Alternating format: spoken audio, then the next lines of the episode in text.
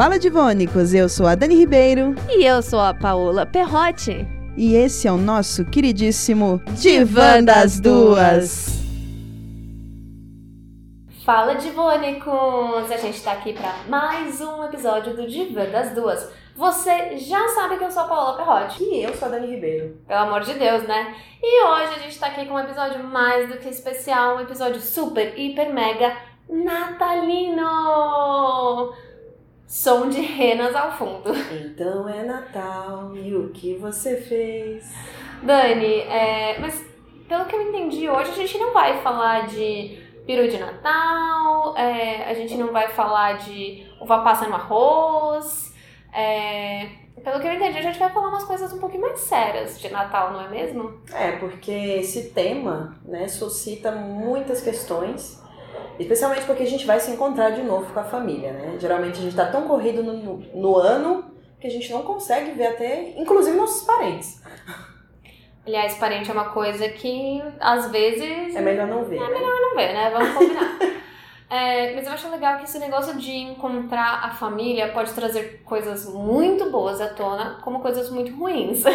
Definitivamente. É, eu, por exemplo, tô indo para São Paulo agora no Natal para passar o Natal com a minha família que mora lá e eu tô muito ansiosa para ver minha mãe, para ver minha avó, para ver minhas tias que eu adoro, é, mas eu também sei que eu vou ter que aturar algumas perguntas, algumas comparações, alguns momentos, algumas saias justas muito difíceis. E o que, que, te, o que, que mais te irrita nesse momento? Olha, eu nem sei se é irritar, é que assim, né? Família é um negócio que quanto mais perto a pessoa tá, é, mais magoado você fica. E é difícil você relevar quando família fala alguma coisa para você, né? Eu acho que assim, é, antigamente tinha aquelas perguntas de namoradinho, namoradinha, que para mim hoje não tem mais, mas eu não sei, tem para você, Dani? Nossa, sempre.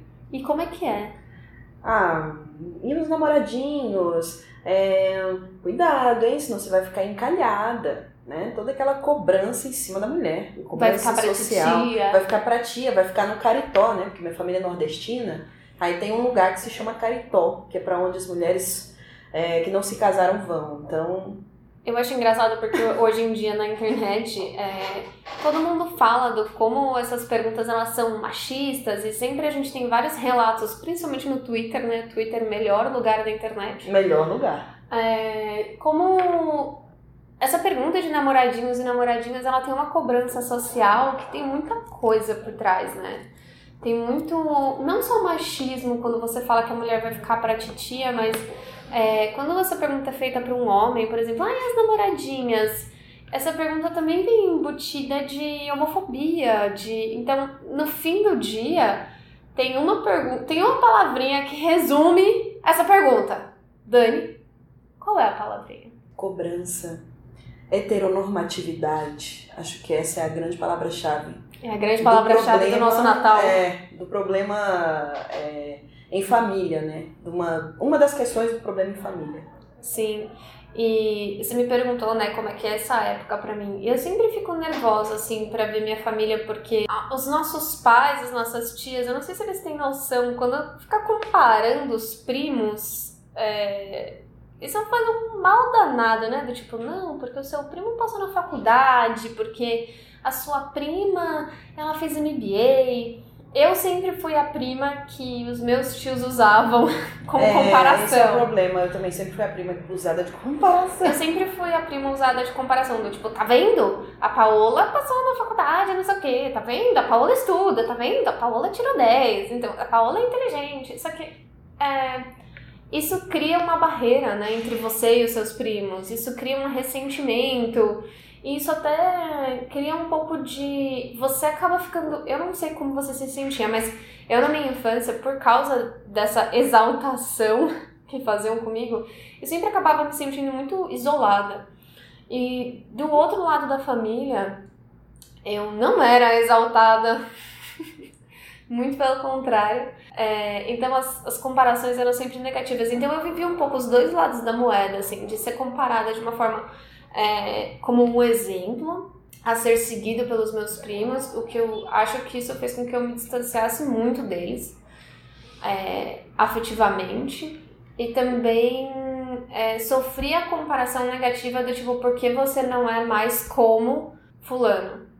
Ou fulana? Por que você não age assim? Por que você age desse jeito? Por que você não age de um jeito que para nós é mais aceitável, da mesma forma que seu primo ou sua prima? É, eu acho que a, é, a grande questão que você falou, achei interessante que você falou para um lado da família X, para outro Y. Eu acho que todas essas cobranças têm um objetivo muito simples de nos atingir, né? De nos desestabilizar de alguma forma. Porque, ao mesmo tempo que eu posso ser exemplo no, no âmbito acadêmico, tipo, ah, Dani estuda, Dani isso, Dani aquilo, eu não sou exemplo num campo de um, de casamento, por exemplo. As minhas primas casaram, eu não casei, então acho que as pessoas sempre vão usar de alguma forma para nos atingir, às vezes até inconscientemente, né? Você não acha que às vezes é uma coisa mais entre, tipo, as nossas mães ou os nossos pais e as nossas tias, do tipo, tá vendo? Meu filho tá indo melhor que você. Ah, sim, pode ser uma disputa, né? E aí nós somos munição. Ah, sim. Do tipo assim, hum, o meu filho deu certo. Tipo, é que nem a, a Dani estudou. Ah, mas a fulana casou. É, a fulana emagreceu 32 quilos. Eu Olha, vou ter que ouvir isso. Essa, essa ceia vai ser diferenciada. Cara, é.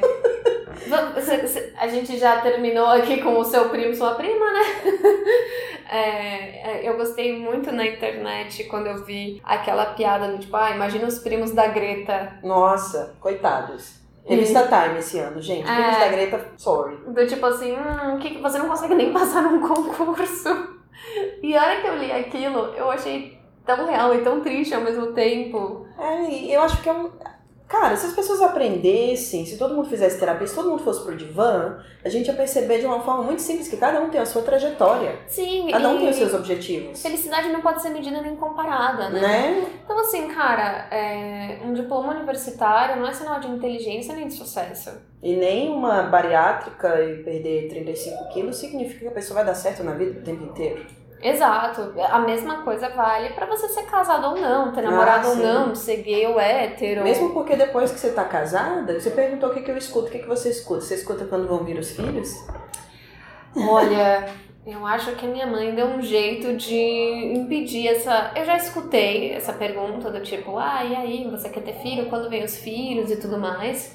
É um assunto que eu tento desviar de uma forma elegante, hum. porque a minha resposta é polêmica, então eu sempre falo. Ai, a gente é recém-casado, né? A gente tá começando nossa vida agora. A gente tá curtindo o casamento. Não é hora de pensar nisso. Pra mim nunca vai ser hora de pensar nisso, mas. Maravilhosa. Eu também não preciso ficar falando. Tem, tem também algumas coisas que, tipo assim, cara, eu não vou entrar nessa discussão com a minha avó de 88 anos. Ah, sim. Sabe? É, se dá. ela quer morrer com a ilusão de que eu vou dar netos pra ela, eu, quem sou eu pra, pra tirar isso dela, é. sabe? É. eu acho que não é justo a gente ficar, tipo, tendo esses embates. Caçando polêmica sempre também. É, né? ainda mais em Natal. Então, assim, é, eu acho que a parte mais difícil do Natal é que a gente, a gente se obriga a engolir o sapo. Ah, sim. Eu acho que esse engolimento tem que vir da gente, né? Porque não dá pra, também para discutir com meu avô, de 92 anos, que até hoje ele acha que eu sou médica só porque eu entrei na universidade. Então eu vou explicar pro meu avô, olha, avô, eu me formei em relações públicas. Nossa, coitado, seu avô não deve nem saber o que é isso. Tadinho. Não deve nem saber o que é isso. Mas é, você falou que você vai ter que escutar sobre a sua prima que perdeu 32 quilos, né? E que fez, ela fez bariátrica, não sei se a gente vai entrar nesses detalhes ou não. Mas eu, eu engordei alguns quilinhos aqui em Brasília e... Casou, né, bem? Graças ah, a Deus, Pois né? é, graças a... Isso é sinal de saúde, tá? E assim, é, cara, é uma luta você olhar para você todos os dias e se amar. Mesmo que eu não tenha. Eu, tipo, cara, eu não. Meu corpo não é fora do padrão, muito pelo contrário, mas só o fato de eu estar com esses quilinhos a mais me desestabiliza emocionalmente de um jeito, assim, que eu me sinto, ah, me sinto culpada por não amar meu corpo. E aí eu sei que eu vou chegar em São Paulo e vai ter, vai ter aquela pessoa que vai olhar para mim e vai falar: "Hum, a vida de casada tá boa, né? Tá cheinha, tá Nossa. cheinha". Ai, que absurdo. Ou então vai virar falar assim: "Hum, o Paulo tá cozinhando bem para você, né? Tá te alimentando bem. Eu, eu, sei que eu vou ter que ouvir comentários que as pessoas vão achar que é engraçado ou que até podem falar que são elogiosos, do tipo, ah, você fica. Já ouvi do tipo, ah, você fica melhor, mais cheinha. Já ouvi isso. E, na verdade, isso só vai, tipo, minar a baixa autoestima que eu já tenho, a- a- o pouco de autoestima que eu tenho em relação ao meu corpo hoje, vai acabar ficando ainda pior, porque, cara, é horrível você chegar e, tipo, a primeira coisa que as pessoas vão falar é alguma coisa do meu corpo. É, tipo, você passa um ano sem ver as pessoas e elas são indelicadas a ponto de apontar essa primeira. Essa primeira. pá! Esse impacto, né? É, eu, eu nem sei se é só indelicadeza, eu acho que, tipo assim, é... ah, é um falta impacto, de noção. né? É falta de noção. Só que aí, é, isso, a origem disso acaba sendo pior, né? Ah, sim, com certeza. Se a gente foi na raiz daquele. Tipo, ah, a raiz da pergunta e os namoradinhos. Tipo, tem a raiz do tipo, hum, nossa, tá mais. Tipo, você tá com mais curvas, ou então do tipo, ai, é, Natal é época de enfiar o pé na jaca e depois você faz a dieta. Depois você se enfia no detox. Depois. É. Agora você pode comer gordice. Gente, pra mim, sinceramente, não tem palavra mais horrorosa do que gordice. Quando eu vejo uma garota, eu não, não sou mulher dentro do padrão, definitivamente. Eu sou mulher gorda e quando eu escuto uma menina magra falando que vai comer gordice, dá vontade de falar, minha filha. E no fim do dia, isso é, é, é body shaming, É. isso é gordofobia. Então, tem vários. Todos os comentários e as piadinhas inofensivas do Natal, elas têm raízes que, cara, coisas que não são legais, mas que a gente dá aquele sorrisinho amarelo, é, finge que não é com a gente, é só uma noite no ano e segue o baile. É, total isso.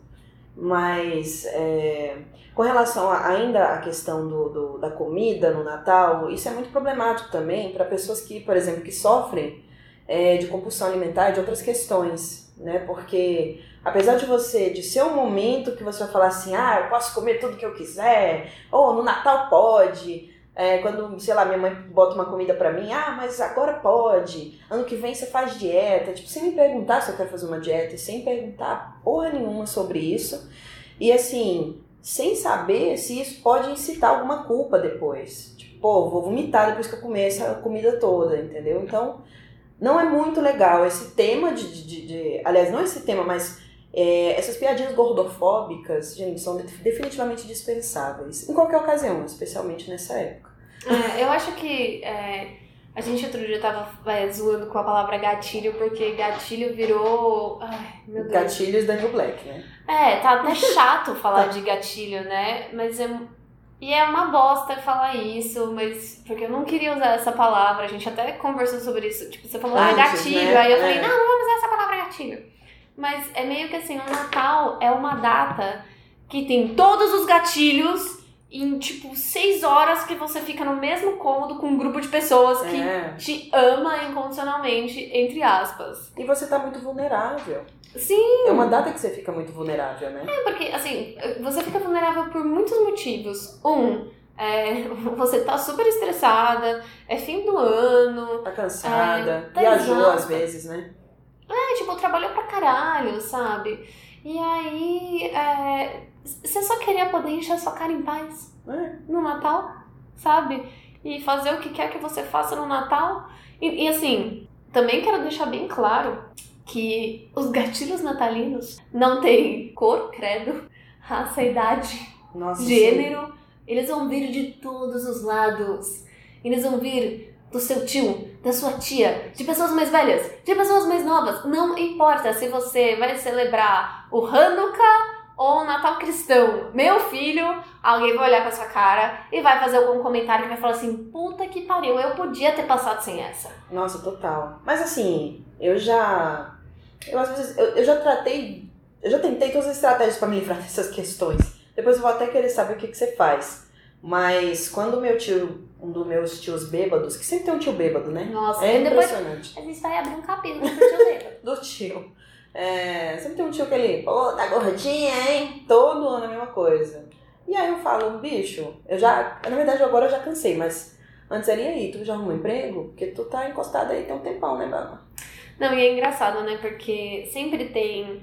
é, E assim, eu posso estar falando de uma pessoa ou de várias, mas toda a família tem o tio bêbado, desempregado, o bolsominion, Ah, eu o que é machista, o que é assediador, do tipo que sempre se aproxima de uma forma inapropriada das mulheres mais jovens da família. Aqueles abraços que você não quer receber. Aqueles abraços que você não quer receber, aquele cheiro do cangote que é totalmente. Dispensável. Nossa, não, velho, não. Sempre tem.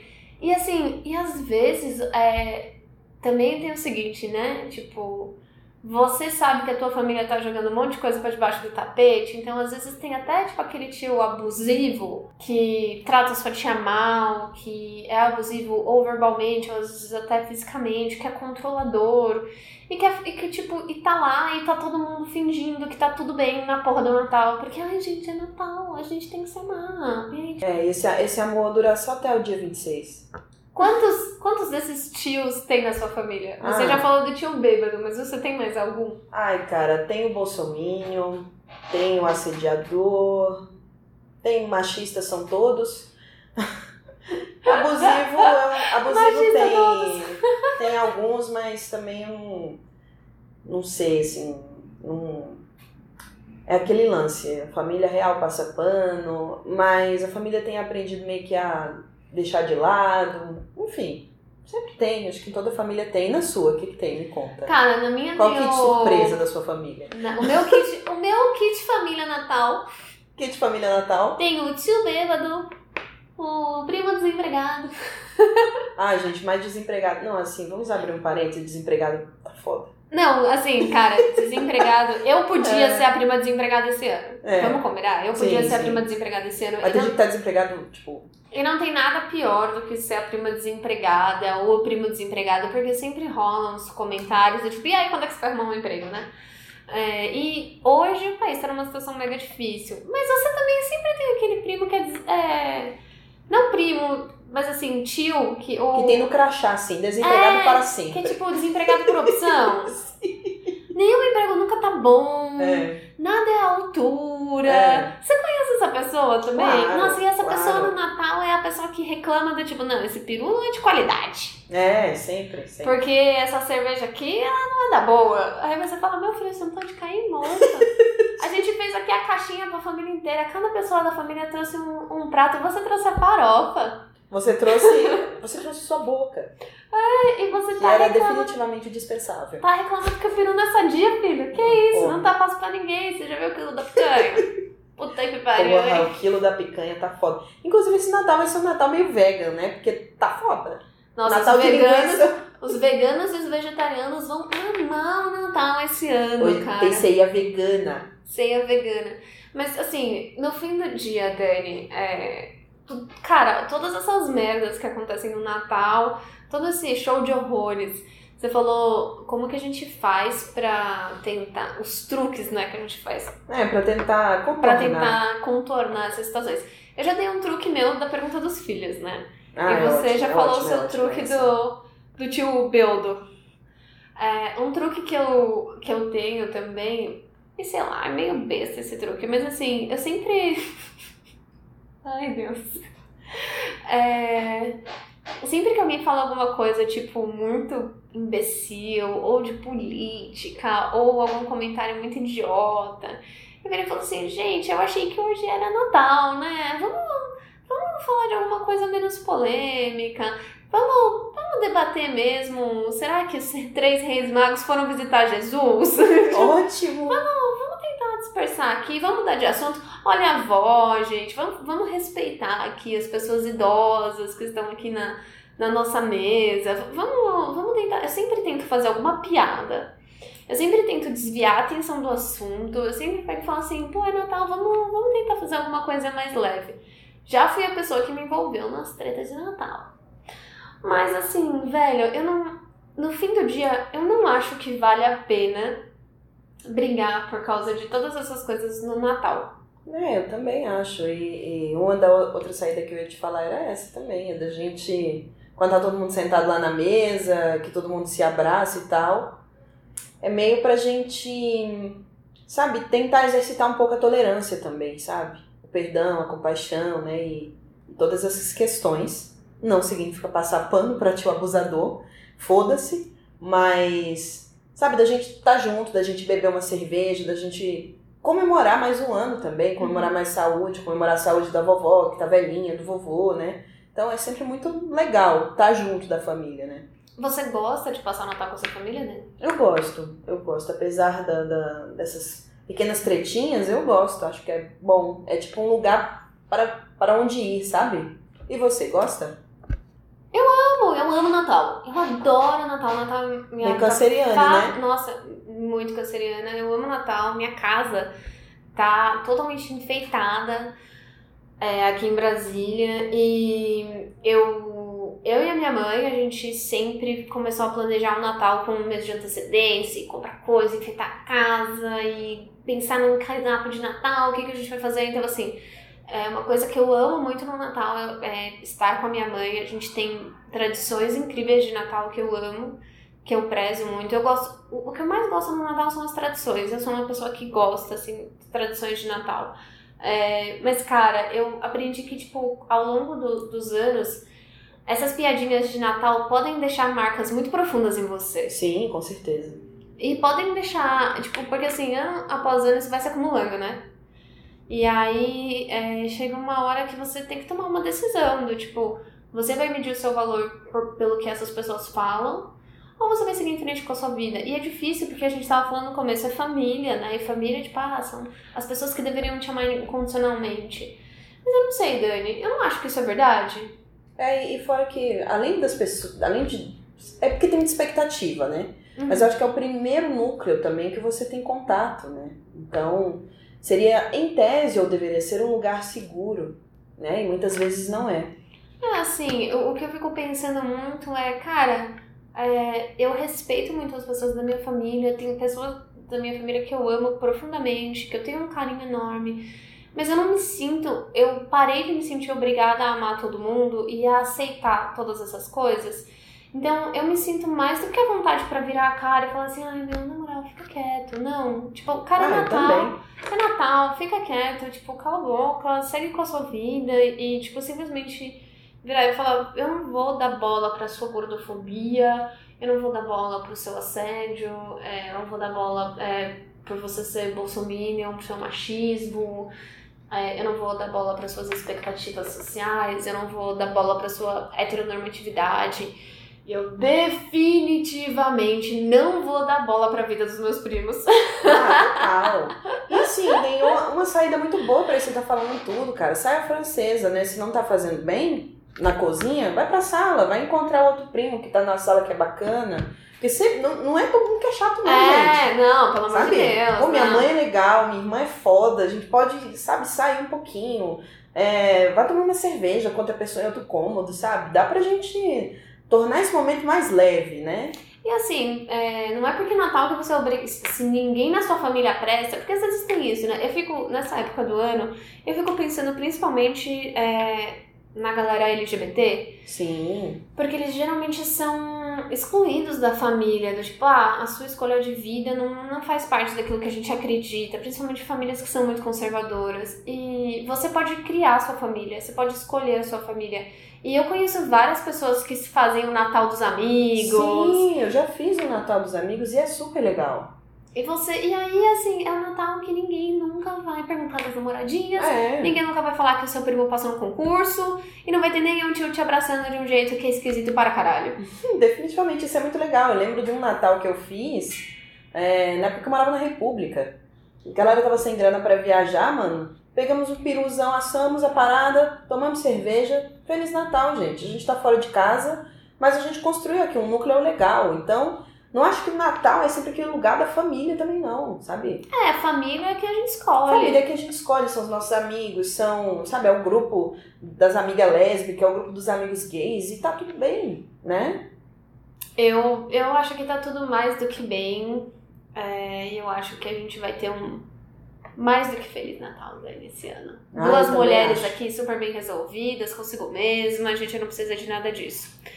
Cara, é, como esse é episódio de Natal, a gente não vai também ficar se prolongando muito, né? Porque eu acho que vocês com certeza ainda não compraram presente, tem aí que correr pro shopping. É, seus bandidos da puta, teve tanto tempo pra comprar presente, tá Seus indo agora. safados. É, incentivando o capitalismo. Mas a gente tá chegando ao fim.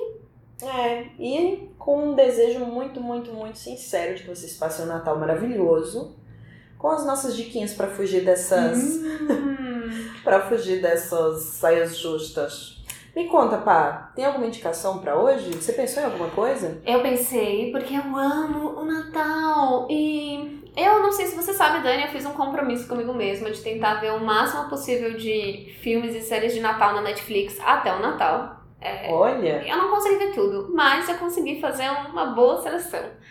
E tem, eu tenho duas dicas na falta de uma. arrasou. A primeira é um filme, uma animação muito bonitinha, super legal pra assistir com a família inteira no dia 25, depois que você já tiver enchido a cara, tá de ressaca, quer ver um negócio bacaninha com o Boy Magia, com a mamãe, com o irmãozinho. Assista Klaus na Netflix, que é um filme super fofo sobre. Eles tentam explicar de um jeito bem lúdico a origem do Natal. É bem legal, é muito bonitinho, muito fofo, pra família inteira.